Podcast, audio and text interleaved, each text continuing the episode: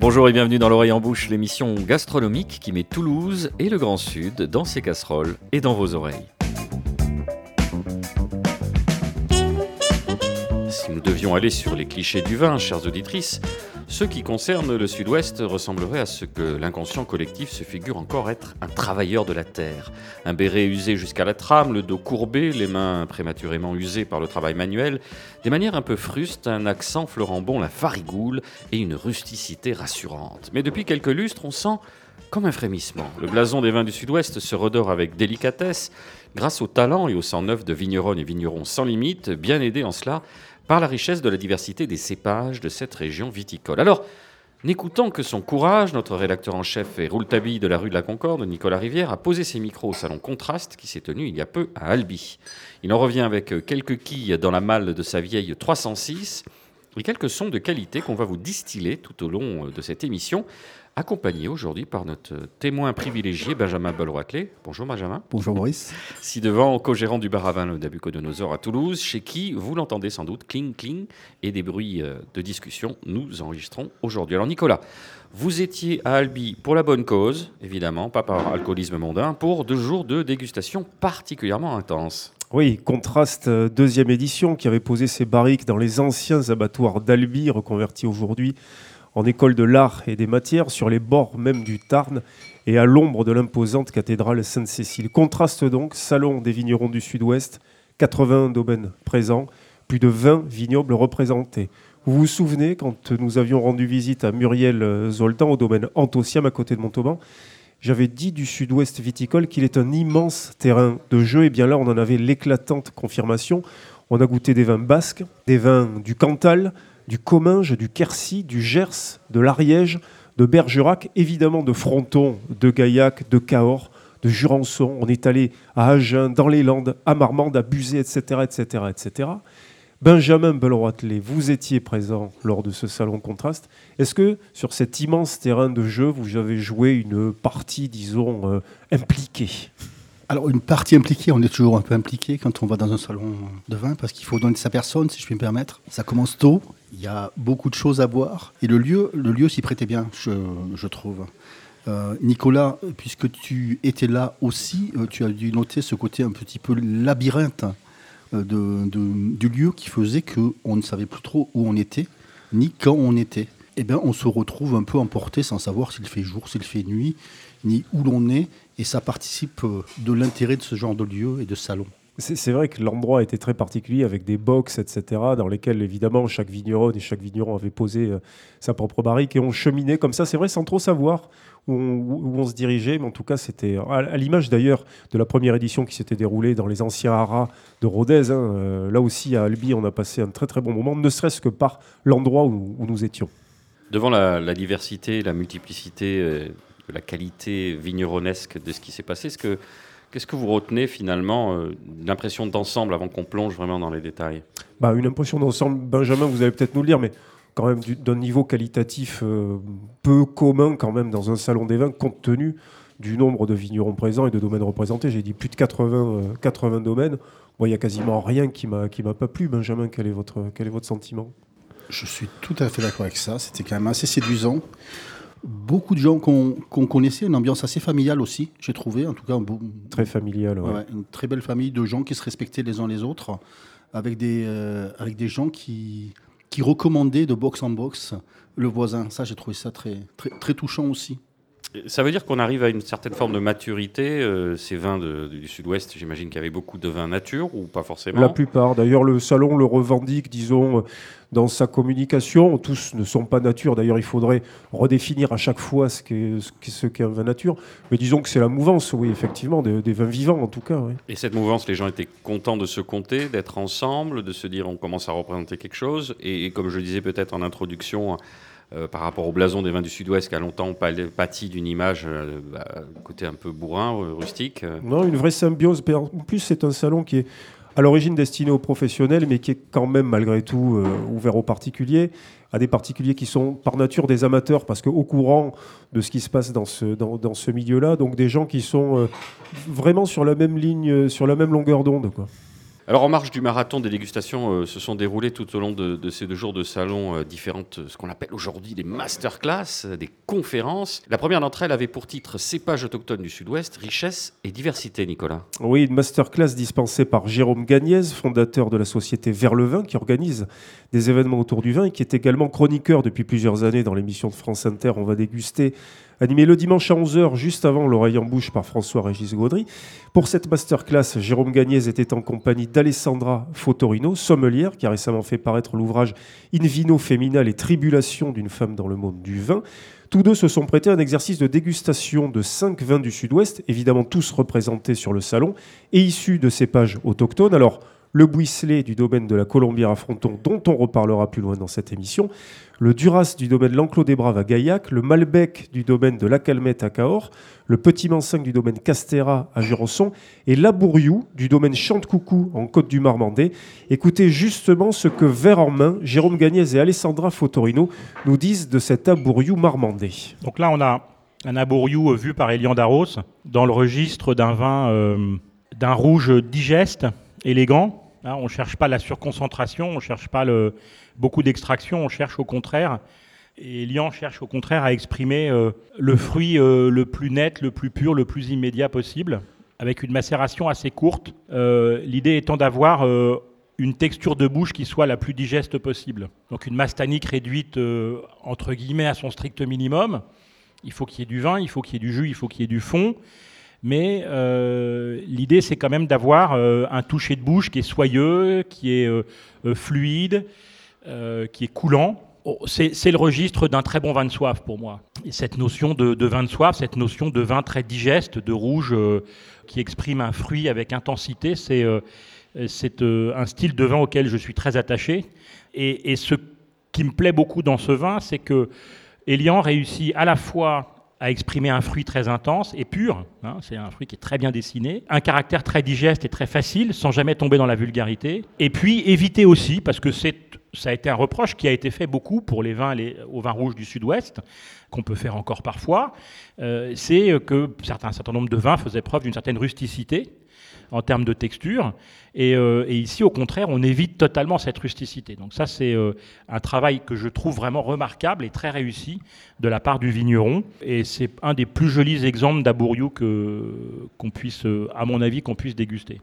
C'est un, cépage dont on, ne connaît qu'un des deux géniteurs a priori, qui serait la Magdeleine noire, qui est un cépage des Charentes.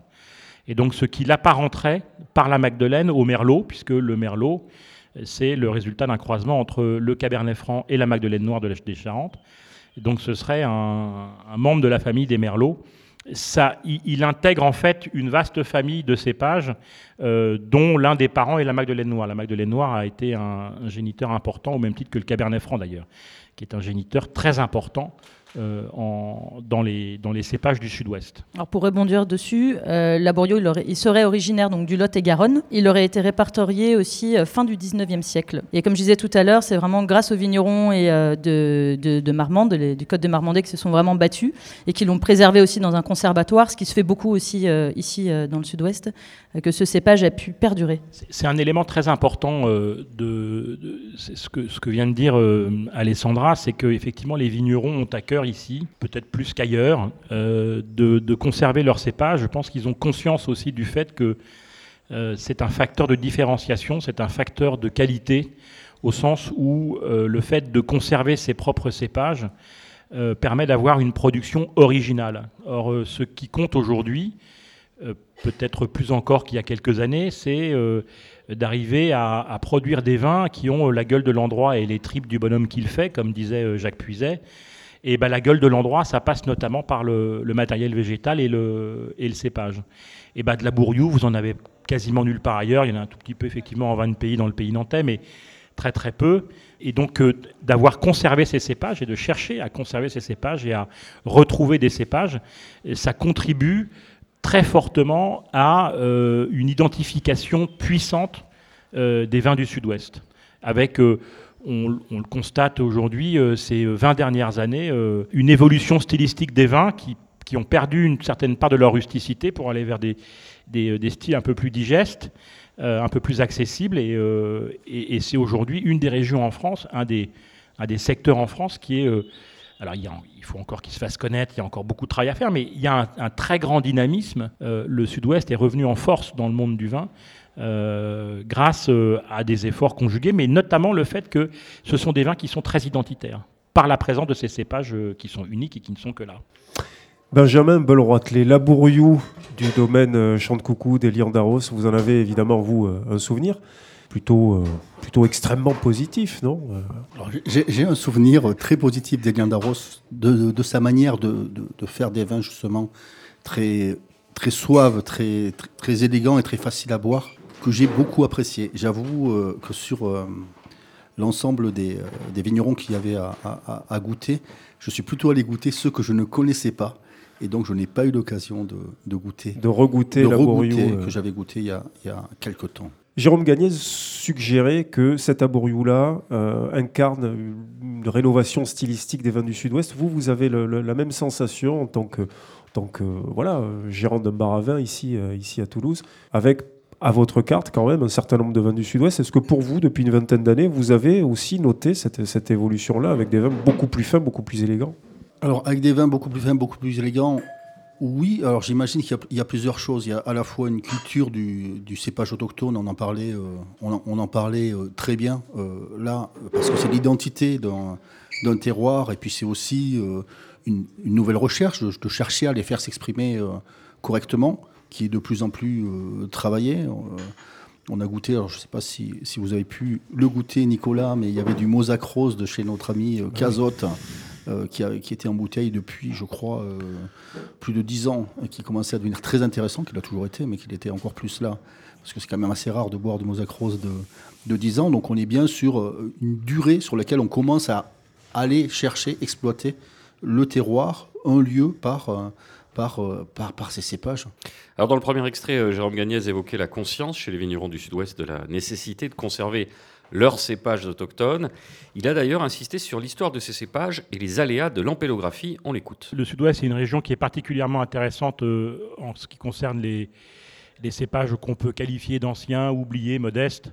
Euh, c'est une région où il y a une très grande richesse ampélographique, avec un certain nombre de cépages qui avaient été plus ou moins oubliés. Alors, les cépages qui ont été oubliés, les cépages qui, ont, qui avaient un peu disparu, ils n'ont jamais disparu par hasard. Il ne faut pas imaginer que les anciens étaient complètement crétins et euh, ils, avaient, ils avaient le plus souvent disparu parce qu'au moment où ils ont disparu, ils ne correspondaient plus à ce qu'on attendait des cépages. D'abord, il y a eu, donc des, problèmes d'adaptation à l'époque, et puis il y a eu aussi le, phylloxéra qui a été un très très grand bouleversement. Dans les raisons qui ont fait qu'un certain nombre de cépages ont disparu, ou en tout cas été, euh, oui, enfin, ont disparu des vignes, eh bien, c'est que euh, à une époque où on avait parfois de la peine à faire mûrir les, les raisins, tous les cépages qui sont très tardifs, par exemple, ont eu tendance à disparaître au profit de cépages plus précoces. Aujourd'hui, on est beaucoup plus en recherche depuis quelques années.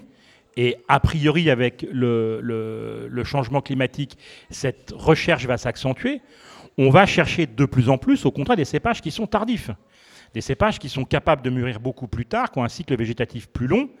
Euh, d'abord parce que ils commencent leur, cycle végétatif un peu plus tard, donc ils sont un peu moins sensibles aux gelées précoces. Les gelées, elles ont toujours existé, il n'y en a pas plus aujourd'hui qu'il n'y en avait autrefois. Ce qui, change aujourd'hui, c'est qu'on a des vagues de chaleur qui précèdent ces, gelées tardives, et, donc qui font que la vigne débourre. C'est-à-dire que les, bourgeons commencent à sortir, et c'est avec ces, tout jeunes bourgeons que le gel devient absolument destructeur. Mais autrefois, quand la vigne n'était pas débourrée, bah, le gel, euh, voilà, ça n'avait pas d'importance.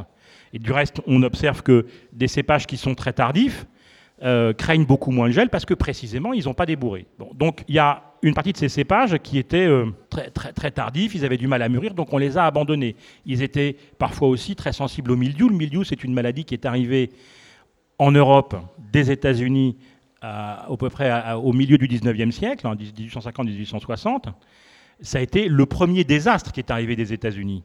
Euh, le, deuxième arrivé, ça a été le phylloxéra. Tout ça, ça a été importé des États-Unis par des, les, échanges qui se faisaient, les échanges de plants qui se faisaient. Les vignes américaines, elles sont naturellement résistantes à la fois au milieu et au phylloxéra parce qu'elles ont eu des milliers d'années pour s'adapter à ces maladies et développer des résistances, que nos vinifera, donc nos vignes européennes, euh, n'ont jamais été confrontées à ces maladies. Donc dès qu'elles ont été confrontées à ces maladies, ça a été un véritable carnage.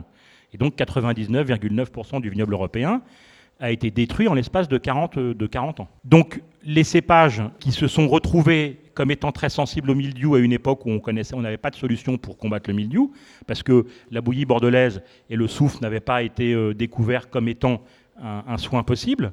Eh bien, ces cépages qui, très sensibles au mildiou, ont tous été abandonnés, parce qu'ils ne donnaient, donnaient, plus de raisin. Et donc, c'est quand on a retrouvé un traitement qui, qui fonctionne opérant contre le mildiou que, a priori, on, est allé, on a pu commencer à replanter ce type de cépage. Donc les cépages n'ont pas disparu pour des raisons, pour, sans raison, ils ont disparu pour souvent de très bonnes raisons. Et donc effectivement, aujourd'hui, il est intéressant de se projeter dans l'avenir en regardant en arrière, c'est un peu paradoxal, mais en allant chercher des cépages qui avaient disparu, mais dont on apprécie aujourd'hui les qualités qui n'étaient pas appréciées autrefois.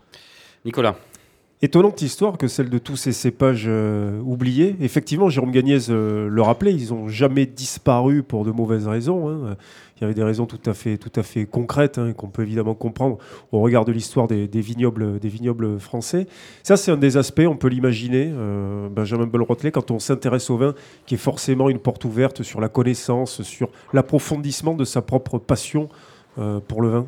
Alors oui, et à l'inverse, et à l'inverse aussi, euh, l'expérimentation qui irait à l'opposé de cela, comme par exemple un vigneron euh, que j'ai croisé il y a peu qui est en train de, faire de l'albarino euh, sur les coteaux rabastinois, c'est aussi très intéressant. L'albarino, qui est un cépage qu'on retrouve essentiellement dans la péninsule ibérique et principalement dans le nord de l'Espagne, Rias Baixas et la Galice. Exactement, exactement. Et, et ça questionne aussi le réchauffement climatique, l'adaptation des plantes à un climat qui n'est plus le même. Et justement, jouer avec tout ça, c'est à la fois découvrir les cépages eux-mêmes. Moi, Nicolas, qui, de temps en temps venait euh, dans notre établissement. rarement. Vous, savez qu'on aime bien certains cépages autochtones. Tout à l'heure c'était tu, maintenant c'est vous. oh, ça dépend. donc, euh, un certain nombre de cépages euh, catalans, le sumol ou d'autres, etc., que, que, l'on raffole par ici, ou le charello, etc. Euh, certains plus ou moins rares que d'autres, mais en, fait, on, voit bien que si on va expérimenter ces cépages-là, on peut tout à fait imaginer accompagner le changement climatique en les déplaçant aussi et en expérimentant et en allant chercher d'autres choses. Mais ça commence par les connaître, ça commence à les refaire vivre, etc. Et à les découvrir. Certains sont, sont, sont encore durs à trouver. Le mosacros, par exemple, on en parlait il y a peu, ou euh, le sumol aussi, reste dur à trouver. Alors évidemment, quand on parle de vin, on a tout de suite euh, la bouche un peu sèche. Alors histoire de rester professionnel, on se fait une courte pause, le temps de se rafraîchir le gosier, bien sûr.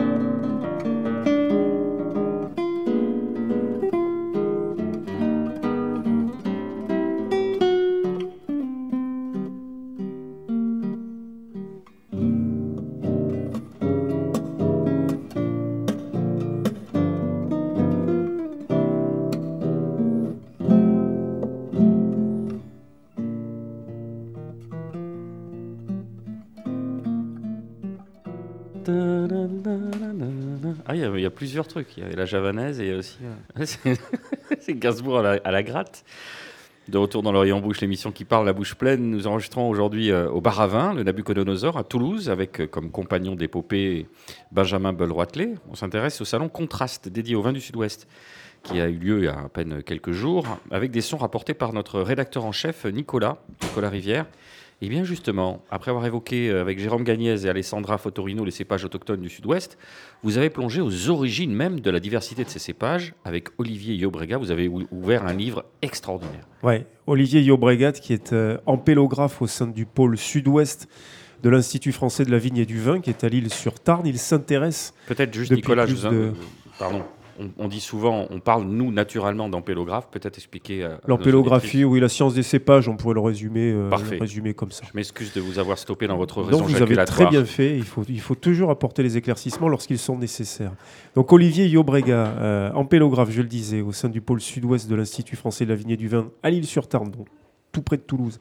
Il s'intéresse depuis plus de 25 ans aux ressources génétiques anciennes de la vigne, à la diversité clonale et intravariétale. Il travaille aussi sur les maladies de dépérissement et intervenait donc sur le salon Contraste pour éclairer la genèse de cette diversité d'encépagement spécifique au sud-ouest, une diversité dont nous avons connaissance grâce au travail de recension effectué par l'IVF et le Conservatoire national de Vassal qui est à Marseillan dans l'Hérault. On écoute Olivier Yobrega. Le premier enjeu, euh, c'est un petit peu de recenser dans chaque région viticole française euh, ce qui fait partie de ce patrimoine. Donc pour donner juste des, chiffres simples, euh, le, patrimoine français en vieux cépages, c'est à peu près 400 cépages. Comment on le sait?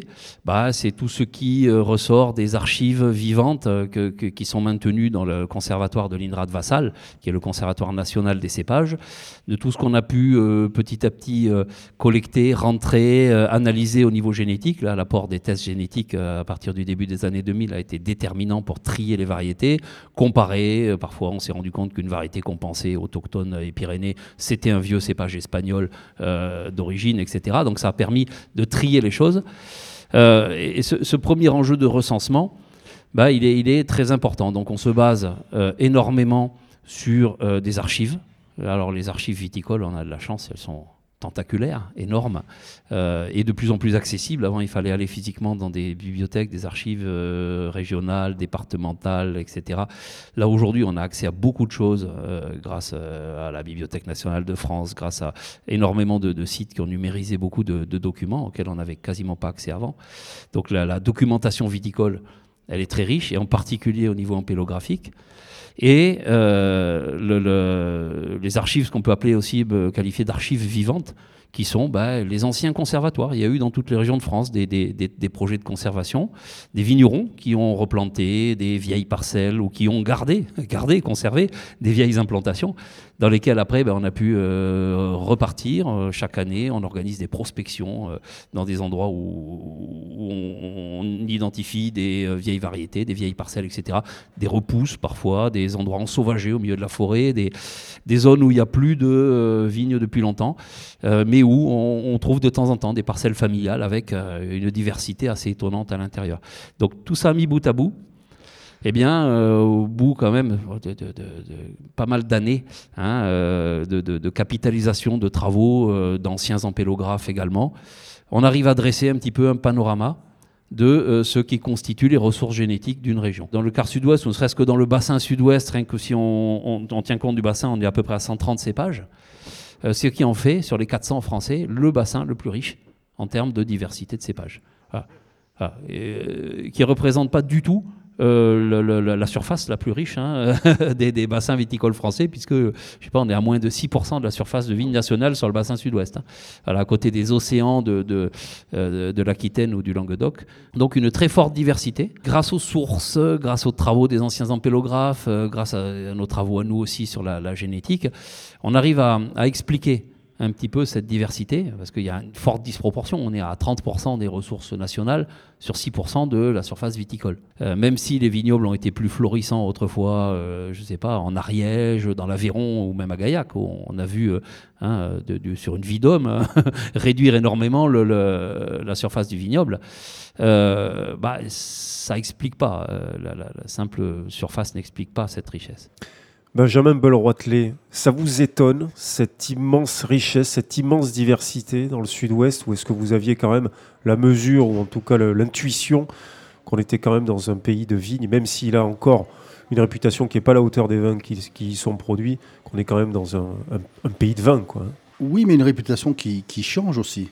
Euh, donc ça dépend quel repère on regarde. Alors oui, moi j'avais, j'avais euh, l'impression d'une diversité, c'est certain. Euh, et c'est peut-être pour ça que j'aime le vin d'ailleurs, parce que je viens d'ici. Mais je n'avais pas ces chiffres-là, en tout cas cette... alors je ne sais pas si vous le savez, mais je suis mathématicien de formation. Voilà, effectivement, le, ratio est très important. Ça, me marque totalement. Et, même le nombre de cépages annoncés euh, me fait dire qu'on a euh, une capacité à faire un nombre de vins encore bien plus important et une richesse à exploiter euh, qui, sur la lancée sur laquelle est le sud-ouest, en tant que vignoble qui revit, qui se positionne, qui existe, etc., est un potentiel extrêmement fort pour l'avenir en fait. Alors Olivier Yobrega euh, terminait son, cet extrait hein, en disant que la simple surface n'explique pas cette richesse au cours de la longue et passionnante conférence qu'il a donnée. Il a donné euh, un certain nombre d'explications. D'abord, un sud-ouest qui se caractérise par des zones pédoclimatiques extrêmement diversifiées. Pédoclimatique, c'est le climat au niveau du sol, à peu près, avec énormément de contextes Hein, euh, du, des contreforts pyrénéens jusqu'à ceux de l'Aubrac, euh, du Bergeracois et du Marmandais euh, jusqu'au Comminges, etc. Des, climats et des sols qui sont extrêmement, extrêmement différents. Et puis, il y a évidemment l'histoire antique. On a retrouvé à Montance à à côté de, Gaillac, euh, des jarres qui datent du 1er siècle avant Jésus-Christ. Les Romains sont passés par là. Gaillac est d'ailleurs un des plus anciens vignobles, vignobles de France.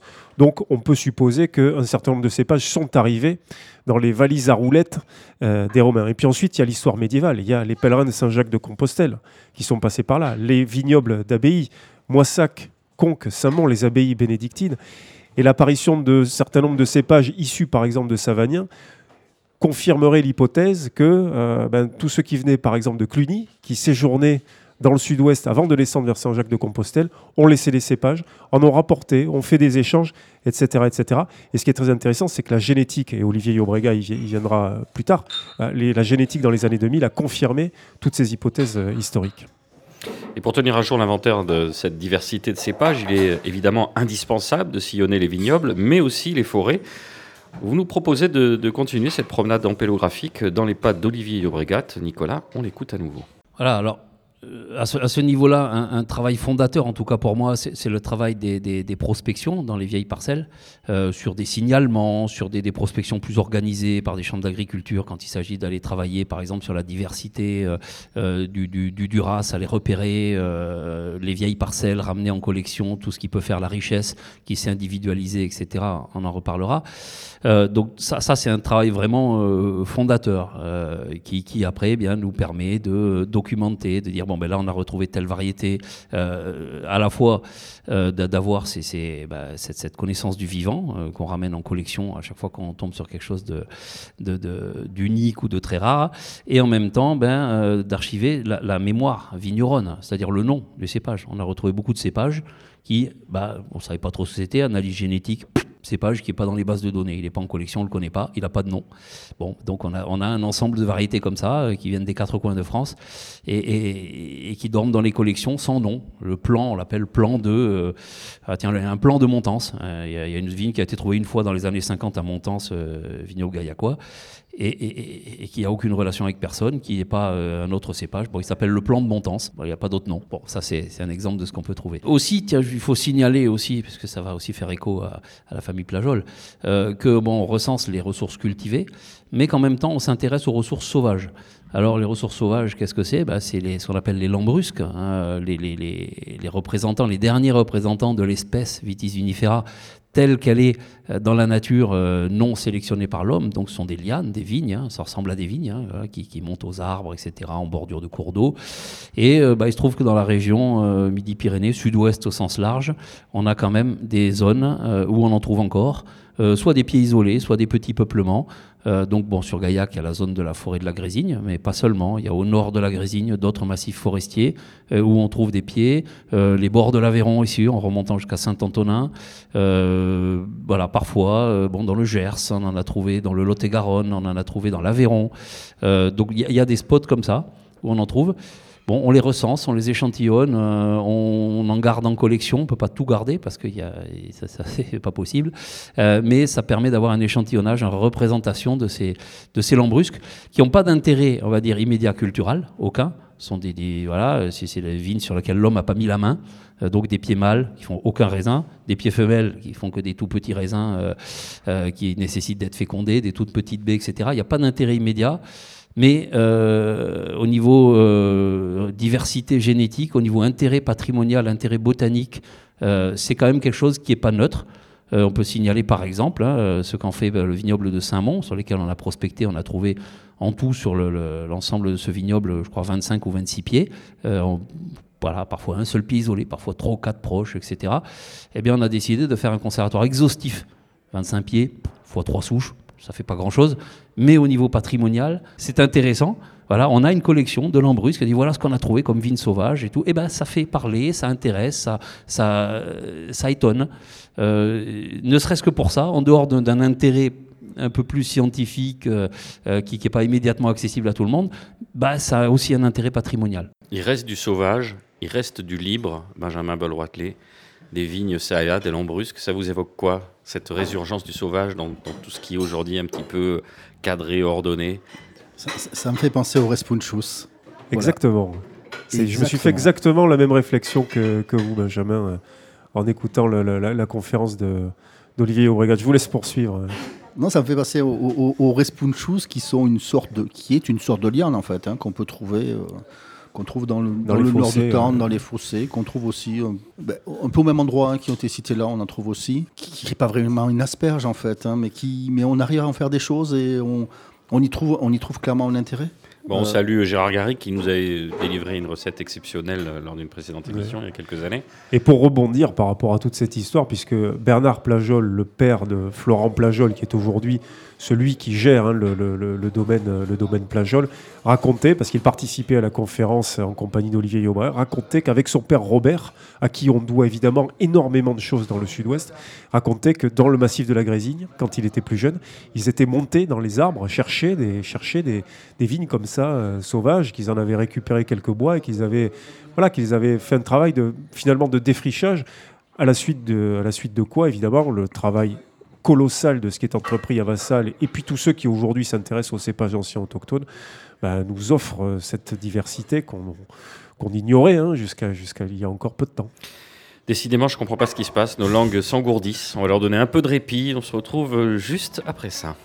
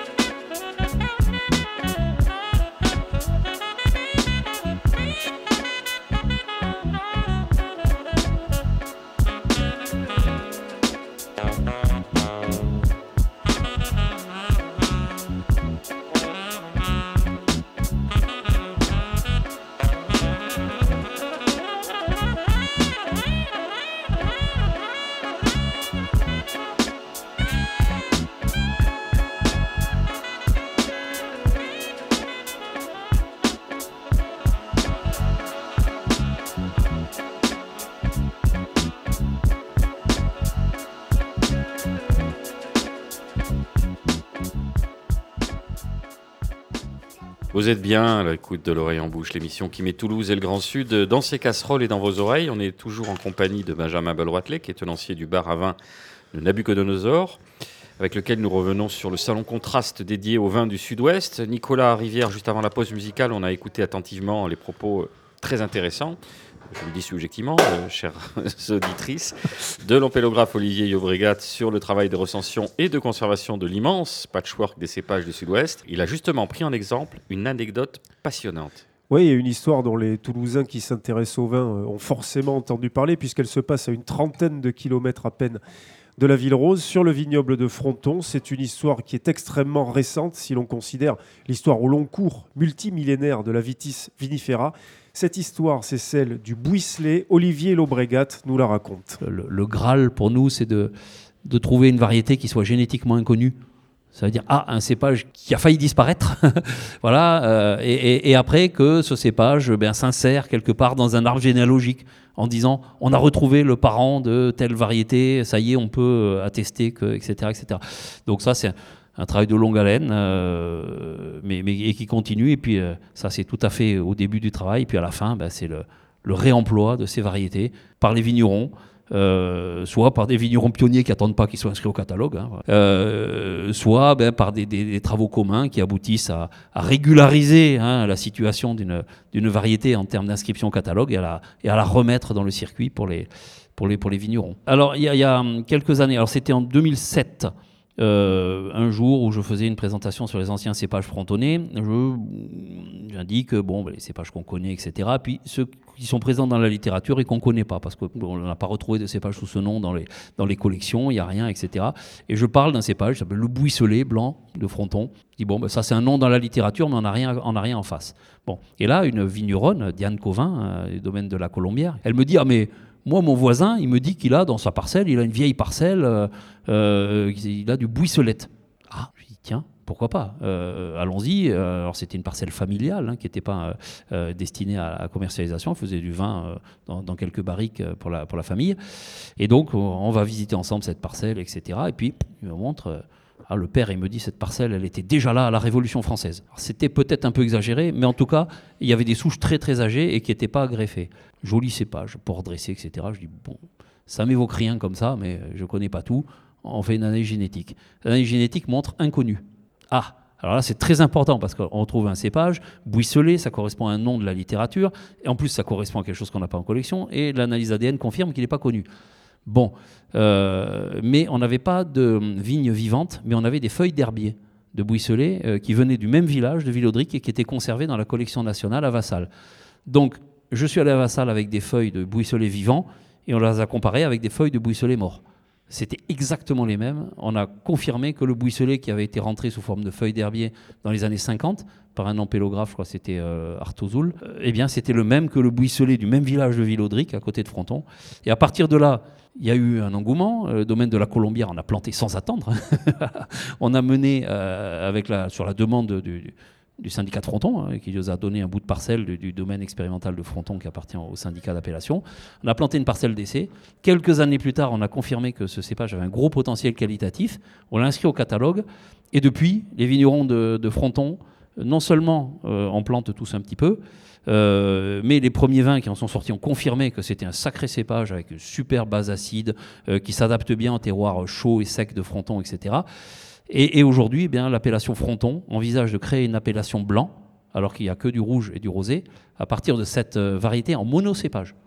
Donc un cépage qui n'existait pas en 2008, eh bien, au bout peut-être du processus, en tout cas il est enclenché, voilà, au niveau professionnel, va peut-être eh être à la base d'une nouvelle appellation en monocépage. Donc, c'est une histoire quand même hein, qui, est assez intéressante euh, qui, montre quand même l'intérêt euh, patrimonial, euh, agronomique, parce qu'elle va, très bien dans les terroirs de Fronton, cette variété, œnologique et commerciale, finalement, de la réintroduction des vieilles variétés. Benjamin Belroitelet, le Bouisselet, on peut imaginer que vous en avez bu des litres et des litres, pas forcément, pas forcément à contraste euh, Albi ce week-end, mais d'une manière générale depuis que depuis qu'on en replante, depuis que Diane Covin, Diane et Philippe Covin en ont replanté. Et d'ailleurs, je précise qu'on en trouve également chez, chez Marc et Thibault Pénavert, qui était également présent euh, au salon Contraste. Alors, combien de barriques, combien de fûts vous en avez éclusé, euh, Benjamin Belroitelet ah, Alors, c'est compliqué parce qu'au bout d'un moment, on n'arrive plus à compter ce que l'on boit. Je crois que vous, vous souffrez du même euh, problème, même si on a un, passé de mathématicien. Au bout d'un moment, on n'arrive plus à compter. Euh, mais, euh, mais non, moi je, je- je suis ravi, euh, je suis ravi euh, qu'on fasse du blanc dans le frontonnet. Je suis moi-même un buveur de blanc plus qu'un buveur de, de rouge. Euh, sais qu'il y a des écoles. Non, non, mais c'est bien de faire votre coming out au micro de Lorient Bouche. Non, mais Faut voilà, aller expier C'est- dehors euh, c'est c'est en important. jeune gars. Buveur de blanc, donc pas de problème de goutte pour l'instant. hein. Non, pas, Bon. pas, pas encore. pas- pas- Ça, c'est un coup bas parce qu'effectivement, moi aussi, je bois que du blanc et j'ai eu des problèmes de gouttes. mais- Non, mais pour revenir sur le Bouisselet, c'est vrai que histoire euh, étonnante, passionnante, et puis surtout peut-être une, pente à gravir pour le, pour le, pour le frontonnet, hein, euh, extrêmement qualitative, et on va l'écouter ensuite avec Jérôme Gagnès d'ailleurs. Oui, qui était, qui était peut-être un peu, un peu fermé sur sa négrette, en fait. De, mon point de vue, euh, c'est peut-être ça. Et, on parle du vin qui vit, mais il faut aussi que les appellations vivent, se transforment, évoluent en même temps que, les, que, que de nouveaux vignerons arrivent, qu'une langue change. Les appellations doivent changer aussi, je crois, et en tout cas évoluer. Et si elles évoluent par rapport à leur histoire, c'est merveilleux. Alors, on va On creuser, sur nos pattes. alors, on va creuser ce sillon euh, avec l'exploration du Bouisselet, euh, cette fois-ci avec Jérôme Gagnès, qui s'est prêté au jeu de la dégustation de la cuvée qu'en font Diane et Philippe Covin au château La Colombière. Écoutez. Diane et Philippe Covin ont été intéressés par ce raisin, donc ils en ont pris quelques, euh, quelques bois, ils l'ont multiplié un peu, ils ont, ils ont planté quelques pieds de vigne et ils ont commencé à faire une première vinification dont ils ont pensé au départ que euh, finalement c'était un, cépage qui pourrait donner naissance à un vin effervescent. Euh, et puis euh, rapidement, ils sont aperçus qu'en fait les jus étaient très beaux. Et ils ont donc décidé de le vinifier en vin sec. Moi, je trouve que c'est un très beau vin. J'ai découvert ce vin il y a trois ans. Il y a, un, volume de bouche, une richesse, il y a du gras, il y a une ampleur et, une densité de vin qui est tout à fait remarquable. C'est d'ailleurs un style de vin que je trouve assez singulier dans le sud-ouest. On, a, beaucoup de vins qui sont de des tonalités qui sont très acidulées, assez vives. Et ici, on a au contraire un vin qui, euh, qui lorgne un peu vers un caractère méditerranéen dans sa, dans sa texture de bouche, avec de la rondeur, de l'ampleur, quelque chose d'assez caressant et en même temps pas de lourdeur, des amers fins, comme l'a dit Alessandra, je suis tout à fait d'accord. Et cette histoire est tout à fait extraordinaire parce que ces vignerons découvrent ce cépage. C'est toujours quelque chose d'assez unique de découvrir un cépage ou de redécouvrir un cépage qu'on pensait totalement disparu. Et de surcroît, ça donne un vin qui est particulièrement intéressant. Donc ils ont déposé, ils sont en train de constituer un dossier pour euh, pouvoir euh, avoir une appellation fronton en blanc avec du Bouisselet. Donc c'est une découverte qui est doublement heureuse, à la fois d'abord parce qu'en ter- en termes de- d'ampélographie, c'est toujours intéressant de voir ressurgir un cépage qu'on pensait disparu. Et puis quand en plus de ça, les vins sont très intéressants et il y a un vrai potentiel euh, qualitatif élevé, c'est tout à fait extraordinaire. Alors Benjamin, Jérôme Gagnès disait à l'instant, les vins du sud-ouest, les blancs du sud-ouest, des profils acides, vifs. C'est un avis que vous partagez, ça, indépendamment du Bouisselet. hein. Tu, vous, euh, Nicolas, en parliez euh, précédemment. Euh, Il y a quand même une richesse de blanc, ou de rouge d'ailleurs. C'est sûr qu'il y avait beaucoup de petits mancins et de gros mancins, ce qu'on a, ce qu'on a goûté à contraste. Il faut, faut- quand même le dire. On parle de beaucoup de cépages, mais quand même, autour du Jurançon, autour, du Gers, etc., on retombait pas mal sur des mêmes cépages. Euh, mais il y a quand même une richesse entre l'Iroulégui, euh, qu'on pouvait euh, trouver euh, pas loin de Saint-Jean-de-Pied-de-Port, ou euh, ce qu'on peut trouver, bah, ne serait-ce que dans le Gers, sur une terre qui est, euh, qui, qui n'est pas la même, sur un Avec climat qui une n'est terre pas même. maïs, quoi. Exactement. On, est, on, on- on a vraiment des profils de vin très différents, en fait. Et d'ailleurs, dans la, dégustation qui était organisée avec Jérôme Gagnès et Alessandra Fotorino, l'un des vins sélectionnés, qui était euh, enfin sélectionné, retenu pour illustrer les cépages autochtones, était le petit mancin du domaine Castera, Cobate. Et euh, Jérôme Gagnès faisait remarquer que le grand talent de, de Franck Liour, le vigneron du domaine, était d'avoir quasiment inventé le liquoreux de soif. Parce que on avait un sucre extrêmement élégant et soutenu par une si belle acidité qu'effectivement c'était un liquoreux qui pouvait se boire quasiment, quasiment comme un sec. Effectivement, sur vos conseils, Benjamin, je me suis rendu sur le stand de ce vigneron fantastique qui est à Saint-Étienne de Baïgori, en Iroulégui, qui fait un blanc absolument cristallin qu'on pourrait situer à Chablis ou dans, ou- ou dans, dans la- dans l'Anjou, hein, quasiment, avec un vin absolument tranchant. Donc on a des profils extrêmement, extrêmement différents. Mais c'est vrai que quand Jérôme Gagnès disait des vins souvent vifs et acides, on pouvait être étonné parce que on pouvait aussi avoir le souvenir de vins plutôt, je dirais pas mous, mais tendres, euh, du fait d'un certain nombre de- de- de- de- d'éléments, de, cépages aussi, qui sont, bon, encore une fois, propres à cette immense diversité du sud-ouest. Oui, mais vous avez goûté aussi l'acidité de, de Château Lafitte. Oui. Les, les, les travails d'Antoine, tout ce qui Du Jurançon sec. c'est- Ouais, euh, c'est- remarquable là aussi. Absolument. Nicolas, je le disais en introduction, vous étiez l'envoyé spécial de Rayon Bouche à Albi, on rappelle, pour couvrir le salon Contraste. Vous avez sans doute, quasiment, quasiment, diraient certains, tout goûté des 81 domaines présents, dont les vins d'un domaine récent, celui de Lydia et Claude Bourguignon, qui ne sont pas n'importe qui. Ah oui, euh, Lydia et Claude Bourguignon, couple de scientifiques éminemment connus, microbiologistes des sols, qui ont été parmi les premiers dans les années 70 à alerter sur la dégradation de la biomasse et la perte de richesse des sols sous l'effet d'une agriculture productiviste, industrielle et chimique. Ils sont auteurs de plusieurs ouvrages, dont un manifeste pour une agriculture durable.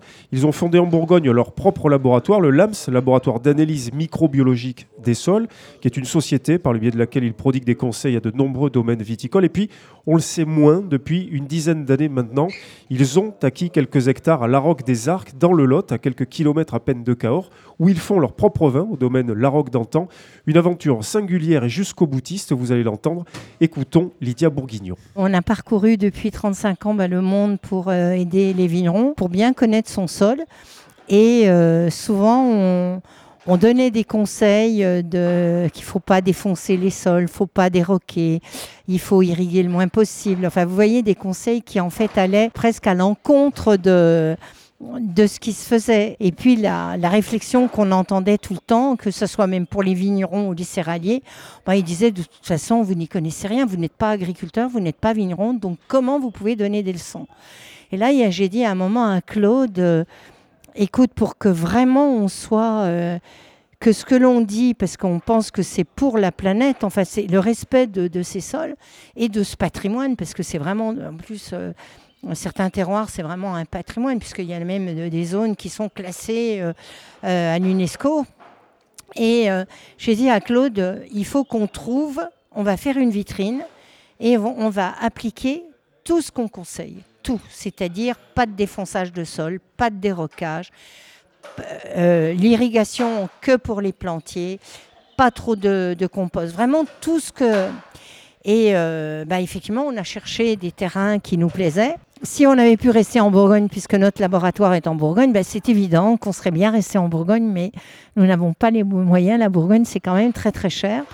Et en faisant des trous un peu partout, eh bien, en fait, on a atterri à... Et on est ravis, on a atterri à Cahors parce que Cahors est sur euh, les étages géologiques du Quiméridien, donc euh, Chablis et, Sancerre. Mais euh, on voulait le plus possible une terre relativement vierge et on n'a pas voulu acheter de vignes, donc on est parti de la forêt, enfin ou de la friche, les ronces, les chênes et tout. On est parti de zéro.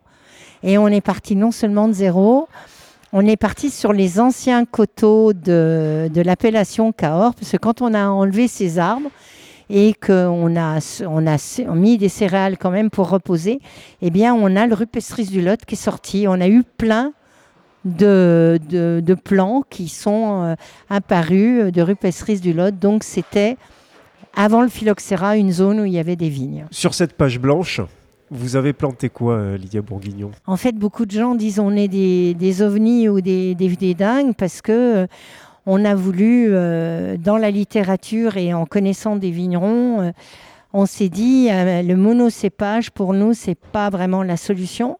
Et donc, en lisant Guyot ou d'autres littératures sur la ancienne, très ancienne, en fait, il y a de très très grandes chances, et c'était dans beaucoup de régions, qu'en fait, il y avait des mélanges de cépages. On parlait de la coplantation, on complantait et on vinifiait ensemble. Donc, pour le blanc, on a un blanc qui s'appelle Neffel, dans ce blanc, il y a six cépages, donc avec une base, une colonne vertébrale. Il faut que le, vin, pour nous, ait une colonne vertébrale. Le sauvignon blanc, le sauvignon gris.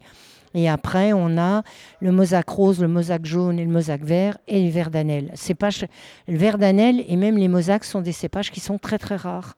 Et pour le rouge, qui s'appelle nigrine, eh bien, en fait, on, a, on est à Cahors et ça aurait été un, crime de ne, pas, de ne pas mettre du Malbec parce que c'est un très très beau cépage, peut-être des fois mal connu. C'est un peu dommage. Il a, une, il a souvent une étiquette. Euh, pas par euh, orgueil, mais on voyage dans beaucoup d'endroits, dans beaucoup de régions euh, viticoles. Et le Malbec, hélas, n'a pas une très belle réputation, alors que c'est un cépage magnifique.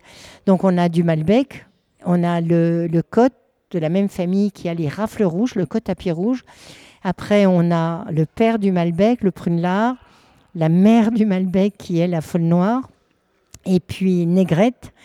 Et euh, on aime un autre grand cépage euh, du, du- du coin qui est un peu plus éloigné au niveau de sa, de sa filiation, le Cabernet Franc. Nicolas Bah, ex- dégustation merveilleuse des vins euh, de la Roque d'Antan, de Ligue Claude Bourguignon. Et puis sur le blanc, peut-être l'intuition aussi que Cahors est un, euh, bah, est un grand terroir à blanc. hein. le calcaire, les plateaux, les plateaux là-haut, ça peut donner de très très grands vins blancs. Euh, Qu'est-ce que vous en pensez, Benjamin Belroitelet Bah, il suffit de goûter les blancs de la Calmette. On buvait tout- la Calmette il y a peu. On buvait Pimpin, euh, un hommage à la piquette il y a quelques minutes. Leurs blancs sont superbes en fait. Et effectivement, le calcaire, hein, c'est ce qu'il nous faut pour faire des bons blancs. Allez, dernière courte pause musicale, on vous retrouve très vite pour notre finish, le quartier libre.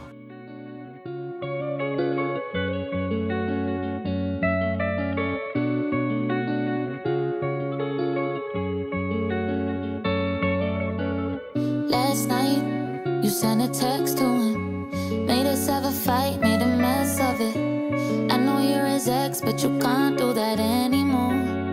Close the door for me, and you don't know nothing to me. You think you know all about me, huh? You never been me, but I've been you, girl. I've had my heart broken too, girl, many times before. Yeah, I've done it all, I've seen it all didn't eat, I didn't sleep too. Oh my god, all my memories, waiting for the right call right deed. So yeah, I get it. That don't mean I'm gonna always be forgiven. There comes a time when you gotta let my love start. And I can only do that when you stop with the drama, drama, drama, drama. I don't wanna sound like a bitch, no, I don't wanna. If you carry on like this, you gon' get your karma. Take it from a girl who's already through the trauma. Please stop with the texting, calling, showing up.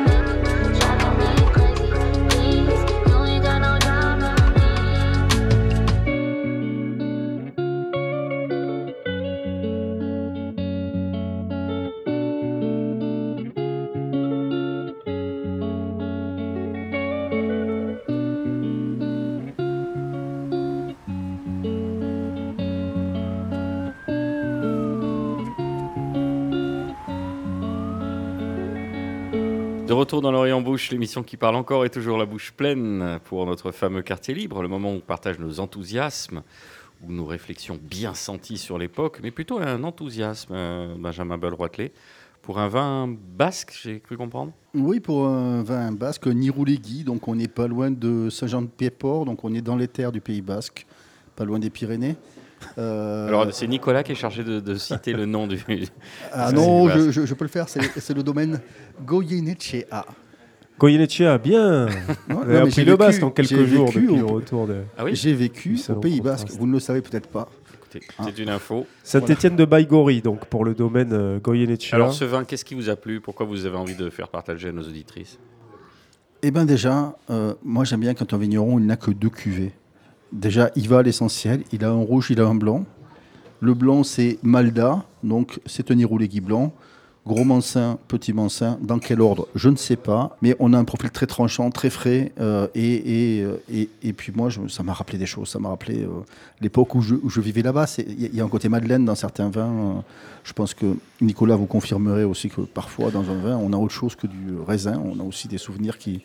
qui Là, chez lui, il y a beaucoup de choses. ouais. Mais euh, c'est vrai que ça a été un gros coup de cœur, et pas que pour nous deux d'ailleurs, pour beaucoup de visiteurs du salon. euh, c'est vrai que c'est un profil quand même étincelant pour, euh, pour des vins qui, sont, qui, qui, qui ont, euh, qui ont leur matière. hein. La plupart des blancs, notamment, je pense au, au- au domaine Arecea, hein, euh, Michel Anos Pérouse, qui ont, qui ont des vins qui ont beaucoup d'ampleur. Et là, on a un profil extrêmement ciselé. On- à l'aveugle, je pense que personne ne place ça à Saint-Étienne de Baïgori, c'est-à-dire dans les terres du d'accord, Pays Basque, à quelques hectomètres euh, de, de l'Espagne. quoi. et une simplicité d'un jeune vigneron qui, qui- qui fait ça avec toute simplicité, qui est une gentillesse remarquable. Ouais, Et un, un vigneron qui est d'ailleurs passé, euh, qui, a, qui a repris un domaine, domaine familial, mais qui est allé apprendre un peu partout, euh, y compris à l'étranger. C'est souvent une expérience euh, de laquelle on revient très enrichi, hein, un passage à l'étranger pour les, pour les vignerons français. Nicolas, de votre côté, le quartier libre, c'est quoi? Plein de trucs, j'imagine. Ouais, Et on quelques s- on actus. s'en réjouit d'avance. Quelques actus en vrac, mais d'abord donc des félicitations adressées aux organisateurs du salon Contraste, en particulier euh, l'association Terre de Gaillac, sans doute l'association la plus dynamique hein, euh, dans les vignobles du Sud-Ouest. On se souvient des quilles de la Mersup ou encore de Vert en Vert, dont la prochaine édition aura lieu comme de coutume fin juillet au musée du Keila à Andillac avec au programme une trentaine de vignerons, principalement gaillacois, mais pas que. Rendez-vous donc samedi 29 et dimanche 30 juillet à Andillac. Et encore une fois, bravo à Terre de Gaillac pour tout ce que l'association entreprend. Association aujourd'hui présidée par Amandine Boissel du domaine de Brousse et Charles Bonafont du domaine des Cinq Pères qui n'ont pas économisé leurs efforts pendant deux jours à Albi, tout comme la quinzaine de bénévoles présents sur le salon. Et puis un remerciement euh, plus personnel à Florent Plajol. Les actus donc. Le samedi 24 juin et le samedi 22 juillet, rendez-vous au château La Colombière à Ville-Audric à côté de Fronton. Dîner à mets et menu en quatre temps avec quatre accords et Bruno Marquez au fourneau. Bruno Marquez de l'excellent restaurant toulousain Fogo. 75 euros tout compris. Dépêchez-vous de réserver car il n'y a que 22 places et ça risque de partir rapidos. Renseignements et inscriptions vigneron.château-lacolombière.com.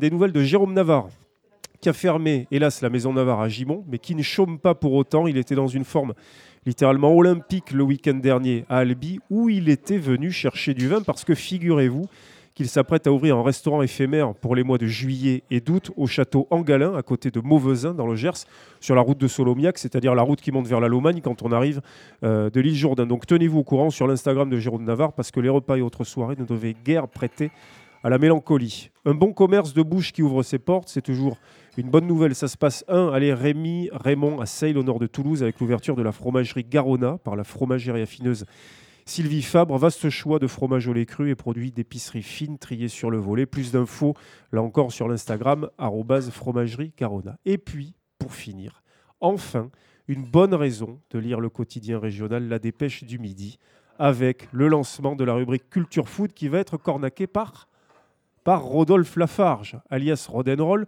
le couteau suisse, le Manitou de la foot toulousaine. Il est restaurateur, blogueur, instagrammeur, skater, organisateur du festival Alada, avant cela du concours Takeaway Challenge. Le voici donc à présent chroniqueur, avec une rubrique régulière où il sera question de restaurant. Il a déjà chroniqué Poison sur mer et se penchera la prochaine fois sur l'auberge de la Forge. Il nous fera aussi découvrir des commerces, des produits, la cueillette Lavernose par exemple, etc., etc. On retrouvera également des vidéos avec des recettes deux fois par mois dans les cuisines de son restaurant L'Arpette, mais aussi chez d'autres chefs régionaux. Rodolphe se baladera un peu partout en Occitanie. Mon petit doigt me dit qu'il était récemment à Collioure. Bref, Culture Food, c'est à suivre et cela fera un excellent complément à la newsletter à ma table de Théo Torresias pour être parfaitement au courant de ce qui se mange et de ce qui se boit à Toulouse et dans ses alentours. Merci Nicolas, merci encore à vous Benjamin Belroitelet. L'oreille en bouche, c'est fini pour aujourd'hui. On était au Nabucodonosor à Toulouse. Entendez que ça commence à monter. Là, les gens commencent à arriver. C'est tant mieux. Merci de nous avoir suivis, chers auditrices. Cette émission est coproduite et diffusée par l'homme qui a vu l'homme qui a vu l'ours.